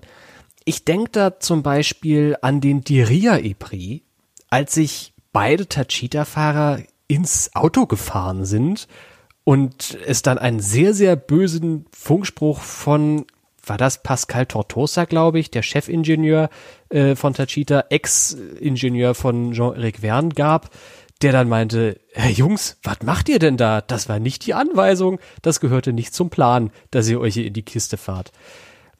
Zuletzt auch in Berlin gab es nochmal so eine kuriose Stallorder, wo Wern nach dem Rennen sagte, wahrscheinlich hat mich das heute den Sieg gekostet. Tobi, woran liegt das, dass es immer wieder bei DS Tachita vorkommt, dass da irgendwie das Team sich einschaltet und dann so komische Szenen wie in Diria zum Beispiel rauskommen? Uh, das ist eine sehr gute Frage. Ähm, kann ich an der Stelle gar nicht so genau sagen. Man hat immer so den bisschen Eindruck, dass bei dem Team doch zwei Fahrer äh, angestellt sind, die ähm, doch ein, ein gewisses Ego haben und ähm, ja, die dann ähm, nicht immer zu 100 Prozent im Sinne des Teams handeln. Auf der anderen Seite, dass diese Anweisungen überhaupt in dieser Form kommen, ist ähm, auch eigentlich schon mit Teil des Problems. Ja, wenn ich jetzt an Berlin zurückdenke, äh, wo der Positionstausch äh, verordnet wurde und ähm, ja daraufhin beide Fahrer von den hinterherfahrenden mit Attack Mode aufgeschnupft werden. Weiß ich, kann ich kann ich in der Form nicht nachvollziehen, warum da der entsprechende ja, Ingenieur oder Verantwortliche das so entschieden hat. Das äh, wirkt ein wenig seltsam von außen. Und entsprechend enttäuscht fällt wohl auch das Fazit von Antonio Felix da Costa selbst aus. Well, I, am sad. I'm sad because we work hard, we, we tried hard, and, and we've had our ups and downs, but we can never be dis disappointed for losing a championship like this to, to amazing teams and drivers. So, well done to the winners, well done to Mercedes and Nick. Um, obviously, hurts to lose. We, we are not good losers, and uh, we will just transform this into motivation and, and hunger uh, during the off season to come back strong next year. Lange hat es gedauert, aber langsam ist es eigentlich allen klar. Jaguar ist zum Top-Team der Formel E geworden. Platz zwei, die Vize-Weltmeisterschaft am Ende der Saison 2021. Timo, Jaguar wird richtig zufrieden mit dem letzten Jahr sein, oder?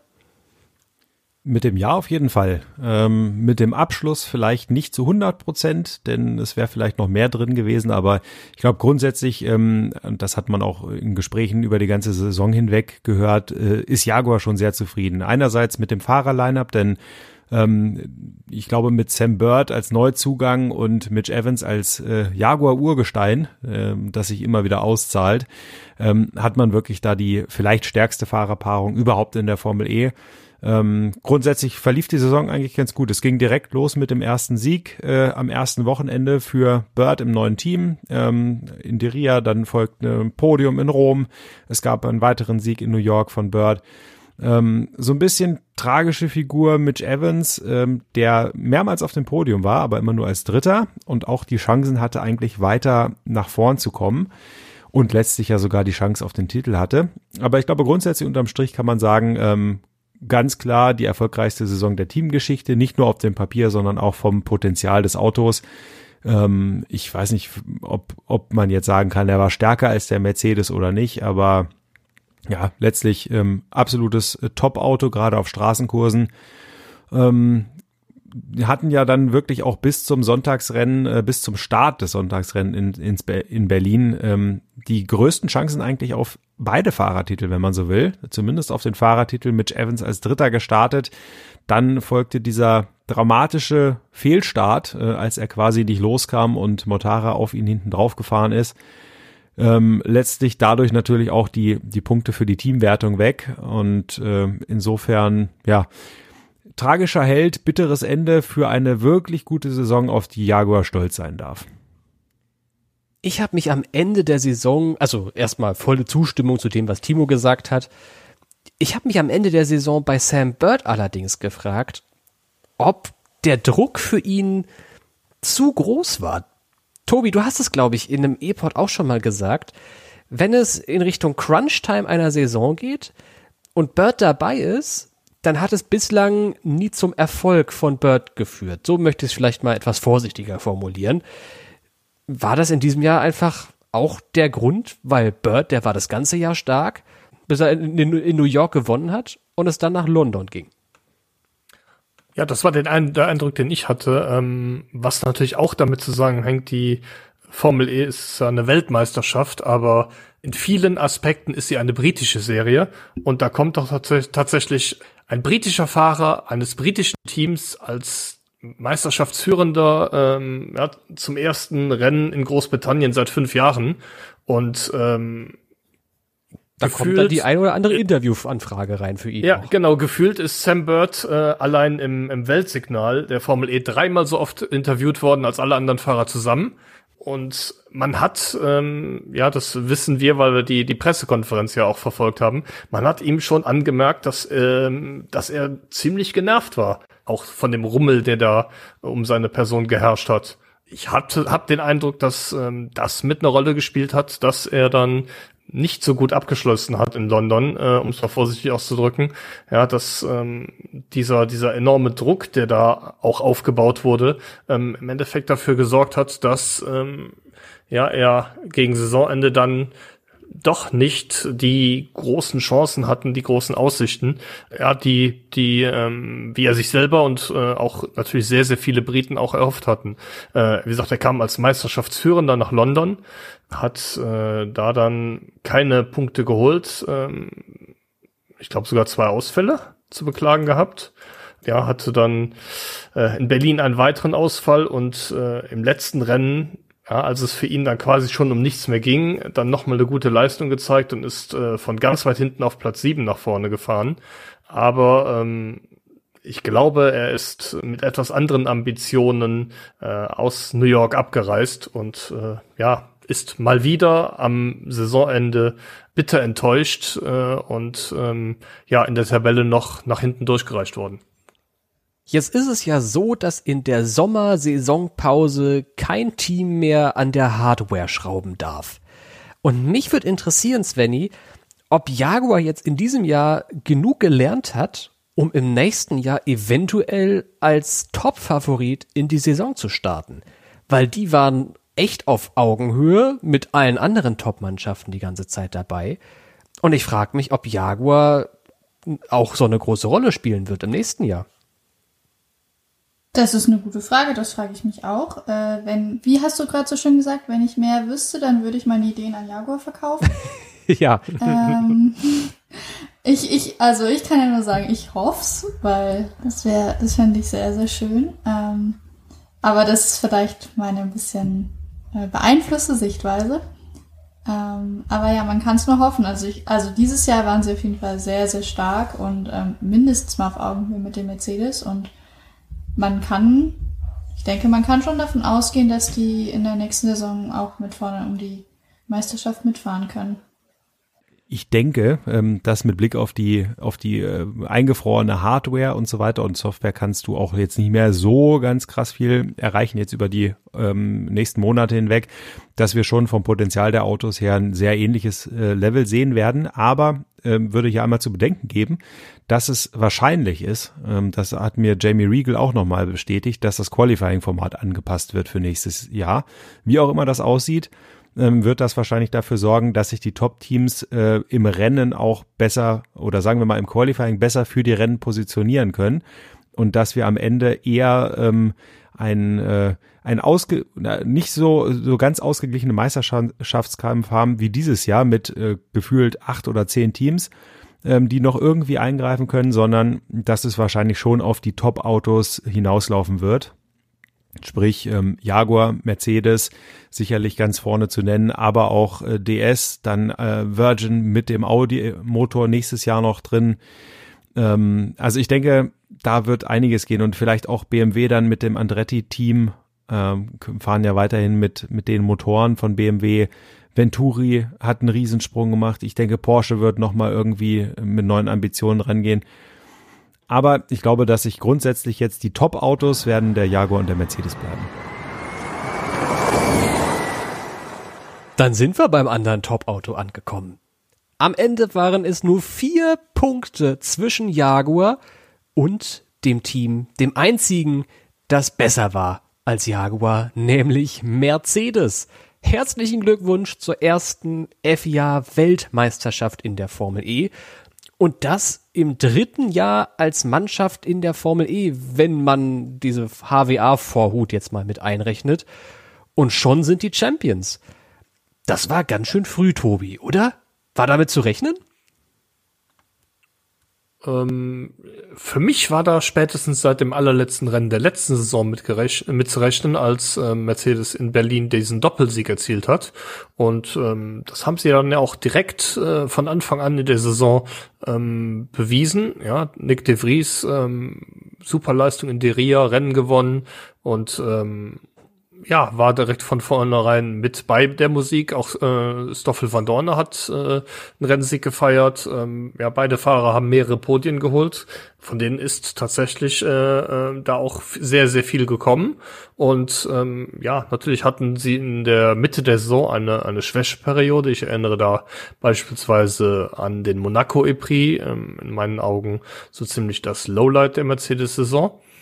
Ja, aber ähm, gegen Saisonende haben sie sich wieder gefangen. Ähm, speziell Nick de Vries hat in London Superleistungen gezeigt. Auch Stoffel van Dorne war in London sehr stark, ist dann aber ein bisschen unglücklich abgeräumt worden. Ähm, Oliver Rowland ist ihm da in, ins Auto gefahren und äh, ja, in meinen Augen hätte er das, das Rennen gewinnen können. Ist stattdessen ohne Punkte nach Hause gegangen und mich, äh, für mich mit einer der Pechvögel des Jahres. Tobi, du hattest ihn ja auch als äh, äh, Meisterschaftskandidaten mit auf dem Papier. Ja, äh, und ich glaube, er hat tatsächlich letztendlich im Rückblick ja in London den Titel verloren. Also das Berlin Samstags Qualifying lief schon nicht so gut, deswegen war er sonntags nicht mehr in der Position, um so wirklich einen Riesensprung nach vorne zu machen. Aber eigentlich hat er die Meisterschaft da in, in London verloren bekommen. Mercedes wird es letztendlich egal sein, weil die sind Team-Champions und Fahrer-Champions mit Nick de Vries. Und natürlich war Teamboss Ian James nach dem Berlin Prix ganz schön stolz auf seine Mannschaft. Hören wir mal rein.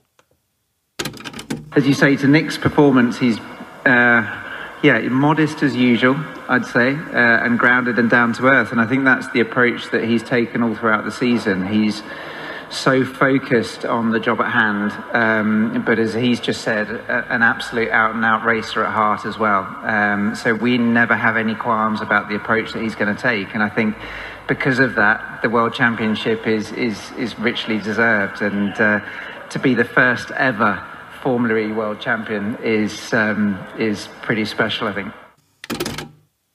Ganz schön stolz, sag ich's euch doch. Also, Gratulation an Mercedes.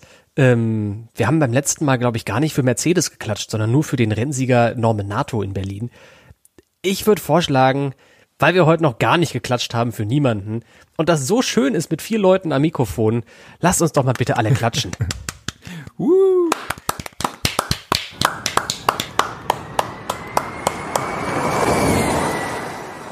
Und jetzt noch eine kleine Ecke Formel E.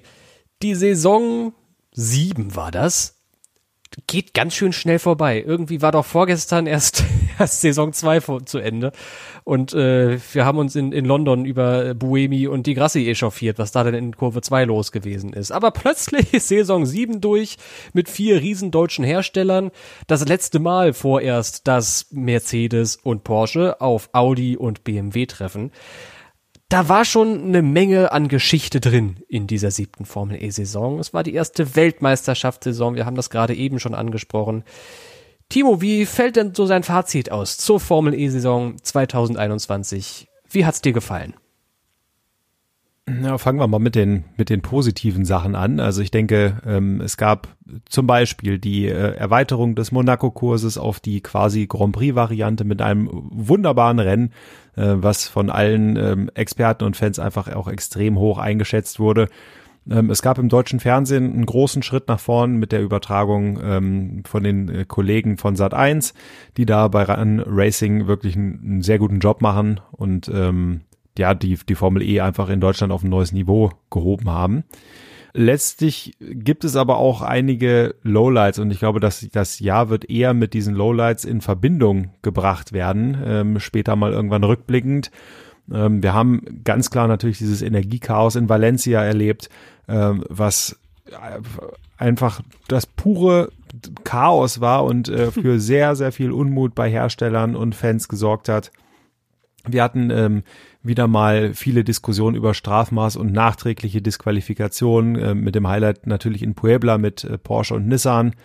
Ähm, da haben, glaube ich, viele Fans äh, der Formel E den Rücken gekehrt. Ähm, London Rennstrecke weiß ich nicht. Also ich ich finde sie sehe sie nicht als Lowlight. Ich sehe sie eher als Highlight, äh, was das Spektakel angeht.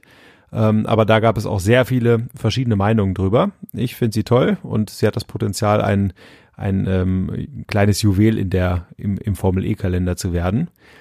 Ansonsten, also das sind so die Sachen, die äh, groß hängen bleiben bei mir, genauso wie auch äh, strukturelle Veränderungen bei der Formel E, dass quasi das komplette Kommunikationsteam zusammengebrochen ist und äh, sehr, sehr viele Kündigungen ähm, eingingen bei der Formel E. Es konnte einfach in vielerlei Hinsicht, konnten die Standards der letzten Jahre nicht mehr ähm, gehalten werden. Dann die Ausstiege von Audi und BMW, die kurz vor Saisonbeginn im, im Winter kommuniziert wurden. Dann jetzt der, der neue Rückschlag nochmal mit Mercedes, ähm, die sich nicht committed haben. Also ich glaube, die negativen Schlagzeilen werden dieses Jahr überwiegen und werden auch vielen im Gedächtnis bleiben, äh, weshalb die Formel E jetzt vor Saison 8 dann nochmal so eine Art, weiß nicht, Reset-Knopf drücken muss, viele Sachen angehen muss und besser machen muss im nächsten Jahr und ich denke, das werden sie auch die Arbeit wird ja nie weniger bekanntlich. Svenny, Timo hat gerade über Rennstrecken gesprochen und da ist mir eingefallen, dass wir noch gar nicht abgestimmt haben über die beste Rennstrecke der Saison.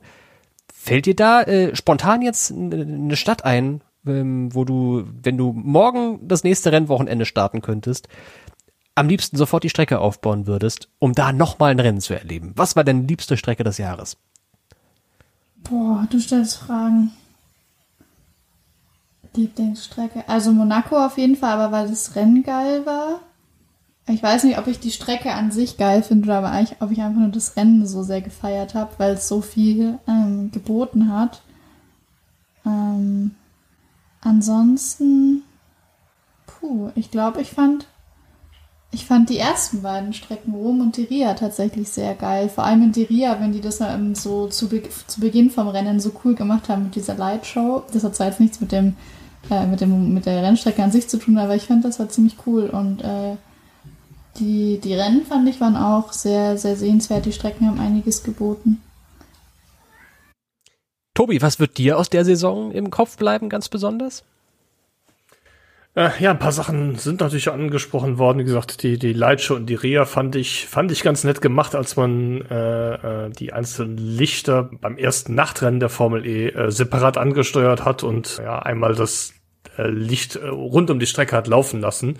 Ansonsten, ja, in negativer Hinsicht natürlich auch, ähm, wir hatten es eben schon mal, äh, die Unfälle ähm, insbesondere von Edo Mortara in Deria, den Unfall von Olli Turvey im freien Training in Rom und auch den äh, natürlich den den Überschlag von Alex Lynn, ja, der uns allen äh, in Erinnerung bleiben wird, auch als äh, zum Teil ziemlich ziemlich heftige Szene. Positive Sachen gab es natürlich auch, ja, ähm, das äh, Überholmanöver von Edo Mortara in Diria zum Beispiel an dieser Stelle. Ja, wo bei dem Thema sind, äh, und du bist auch eben schon mal auf die Strecken, oder hast du eben schon mal die Strecken angesprochen, vielleicht noch ein Hinweis an dieser Stelle, wir haben ja wieder mal die Formel E Season Awards, wo ähm, auch alle unsere HörerInnen und äh, LeserInnen von eFormel.de drüber abstimmen können, wer für sie der beste Fahrer, die beste Strecke gewesen ist, äh, ähm, Rookie des Jahres, äh, das beste Rennen und so weiter. Da äh, sehr, sehr gerne mitmachen und äh, eure Stimme geben. Und ähm, ja, dann werden wir schon bald das Ergebnis äh, an bekannter Stelle bekannt geben können. Ganz genau. Bis zum 5. September, also der nächste Sonntag, jetzt nicht der kommende, der Extreme E Sonntag, sondern der Sonntag danach. Da könnt ihr noch abstimmen bei unseren eFormel.de Season Awards. Ihr findet diese Abstimmung entweder, wenn ihr sucht auf eFormel.de oder ihr macht's euch einfach und klickt einfach in die aktuelle Kapitelmarke hinein und da ist dann ein Link hinterlegt und da kommt ihr dann zur Abstimmung. Und es ist wirklich so, wie Tobi gesagt hat. Je mehr Votes, desto besser. Wir wollen deine Meinung hören zur Formel E-Saison und äh, sind gespannt, was da so bei rauskommt bei unseren Season Awards. Und jetzt noch zum Abschied die Frage, wie geht's kommende Saison weiter? Wir haben den größten Formel E-Kalender, den es jemals gab, mit einigen neuen großen Highlights. Das ganze Jahr fängt wieder an mit Nachtrennen voraussichtlich in Diria und dann geht es unter anderem nach Kapstadt das erste Formel-E-Rennen in Afrika, seitdem der Marokko-Epri, der Marrakesch-Epri aus dem Kalender gefallen ist. China soll wieder dabei sein, Vancouver ist neu drin und dann das Saisonfinale im August in Seoul, Südkorea, einmal ums und durchs Olympiastadion. Also da erwartet uns sportlich eine ganz große Menge. Und dann natürlich auch sportlich das Comeback von dem Team Andretti Autosport zum Beispiel die den BMW-Werkseinsatz beerben werden. Dann gibt es noch die Überlegung, was vielleicht mit dem Audi-Einsatz, der momentan ja noch ohne Nachfolger ist, passiert. Möglich ist, dass dieser Slot leer bleibt, dann starten eben nur 22 Fahrzeuge. Aber das auch, wäre auch gar nicht so schlimm, denn es ist das letzte Gen 2 Jahr, was 2022 auf uns wartet. Und während wir da durch diese achte Formel E-Saison durchschreiten werden, richtet sich der Blick natürlich schon auf die Zukunft, auf 2023 mit dem Schnellladeauto Gen 3. Da wird uns eine ganze Menge äh, erwarten, da bin ich mir ganz schön sicher. Und ich vermute sogar, dass wir in den nächsten Monaten schon, also ich will jetzt hier nichts versprechen, aber könnte sein, dass wir bevor die nächste Saison startet, schon wissen, wie das Gen 3 Fahrzeug aussieht. Ich hoffe es einfach mal. So. Und äh, ich glaube, das war's jetzt mit unserem Saisonrückblick. Ich glaube, alles, was wir zu sagen hatten zur Saison 2021, ist gesagt worden.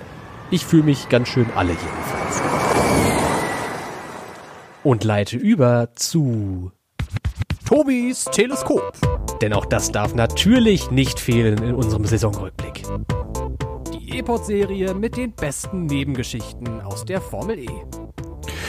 Heute geht es im Teleskop mal nicht um elektrischen, sondern ausnahmsweise mal um konventionellen Motorsport. Denn nicht weniger als 10 aktuelle und 16 ehemalige Formel E-Fahrer oder Testfahrer waren am vergangenen Wochenende beim 24-Stunden-Rennen vom Le Mans am Start. Das beste Ergebnis erzielte Sebastian Buemi. Wir hatten ihn eben schon als mit einem der, der Verlierer der Saison. Im Toyota hat er sich besser angestellt, wurde Gesamtzweiter.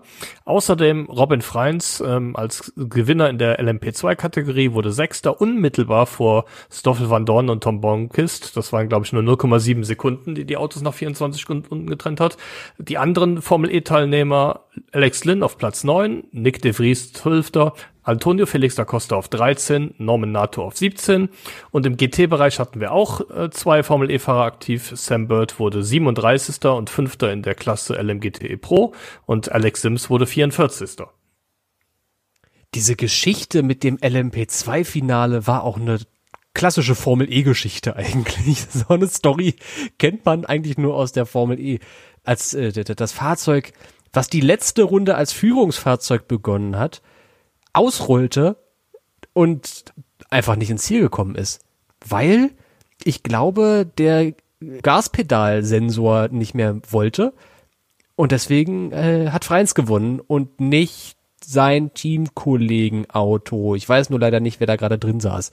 Äh, Robert Kubica. Robert Kubica unter anderem. Oh, hochdramatisch alles. Van Dorn und Blomqvist wird's gefreut haben. Dann haben wir am Ende auch noch das Rätsel aufgelöst, neben wem Blomqvist fährt. Ob's da Costa oder Van Dorn ist. Van Dorn ist es ja. Das war Van Dorn tatsächlich. Ja, sehr gut. Was ich natürlich auch ganz interessant fand in dem Zusammenhang, wir hatten verdammt viele erfolgreiche Fahrer, die in der Vergangenheit schon mal mit der Formel E zu tun hatten. Ähm, das Siegerauto äh, von Toyota, da saßen äh, Mike Conway, ähm, Kamui Kobayashi und José Maria Lopez am Steuer, alle drei mit Formel E-Vergangenheit. Ja, der und alle drei gleichermaßen unerfolgreich, möchte ich einwerfen ja. dazu. Kommt noch, ja gut, äh, Lopez äh, hat schon mal schon mal das eine oder andere gute Ergebnis gezeigt, die anderen beiden aber nicht so unbedingt. ja, unerfolgreiche Formel E-Fahrer hatten wir auch äh, auf Gesangrang 2, nämlich im gleichen Auto wie Buemi saß auch Brandon Hartley etwas, ähm, auch bei den GTE-Fahrzeugen gab es Formel E oder Ex-Formel E-Beteiligung auf dem Podest. James Calado hat gewonnen im Ferrari, ähm, Antonio Garcia wurde Zweiter und Neil Gianni im Porsche wurde Dritter. Ist das so ein Geheimrezept? In der Formel E nur so halb gut sein und dann in Le Mans gewinnen? Das sieht das so ein bisschen danach aus. Spannendes Thema jedenfalls, die 24 Stunden von Le Mans. Fast so spannend wie die Formel E und fast so spannend wie die Extreme E. Sage ich jetzt einfach mal. oh je.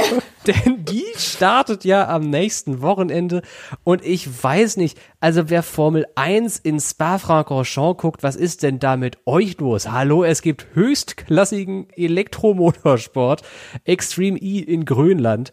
Am Samstag und Sonntag wird da um die Wette gefahren. Das erste Autorennen überhaupt auf grönländischem, ist das das Wort? Boden. Und da erwartet euch natürlich auch noch eine Überraschung hier im E-Pod-Feed. Natürlich gucken wir auch auf die Extreme E im E-Pod. Und dann kommt direkt die nächste Überraschung hinterher. Das wird noch mal eine Formel E-Folge geben. Äh, so viel sei versprochen und mehr verrate ich an dieser Stelle nicht. Bleibt also auf jeden Fall dran in der nächsten Zeit bei uns im E-Pod. Wir machen jetzt allerdings erstmal allesamt Feierabend und verabschieden uns in die Mittwochnacht. Timo, danke für deine Zeit, danke fürs Dabeisein. Herzlichen Dank an euch und auch natürlich wieder an die ganzen Leser, die die ganze Saison mitverfolgt haben. Ich weiß, es geht ja noch weiter mit dem E-Pod, aber trotzdem an der Stelle einfach mal Danke für eure Treue, danke an, an euch äh, drei, also speziell natürlich dich, Tobi, äh, für die Produktion äh, des E-Pods, aber auch Tobi W., der ja jede Folge dabei ist und Svenny, die hin und wieder auch immer mal wieder dabei ist als Gast und ihren Senf dazu beiträgt. Also an das ganze Team einmal herzlichen Dank. Oh, Mehr als Senf ist es auch nicht. Danke auch an dich natürlich.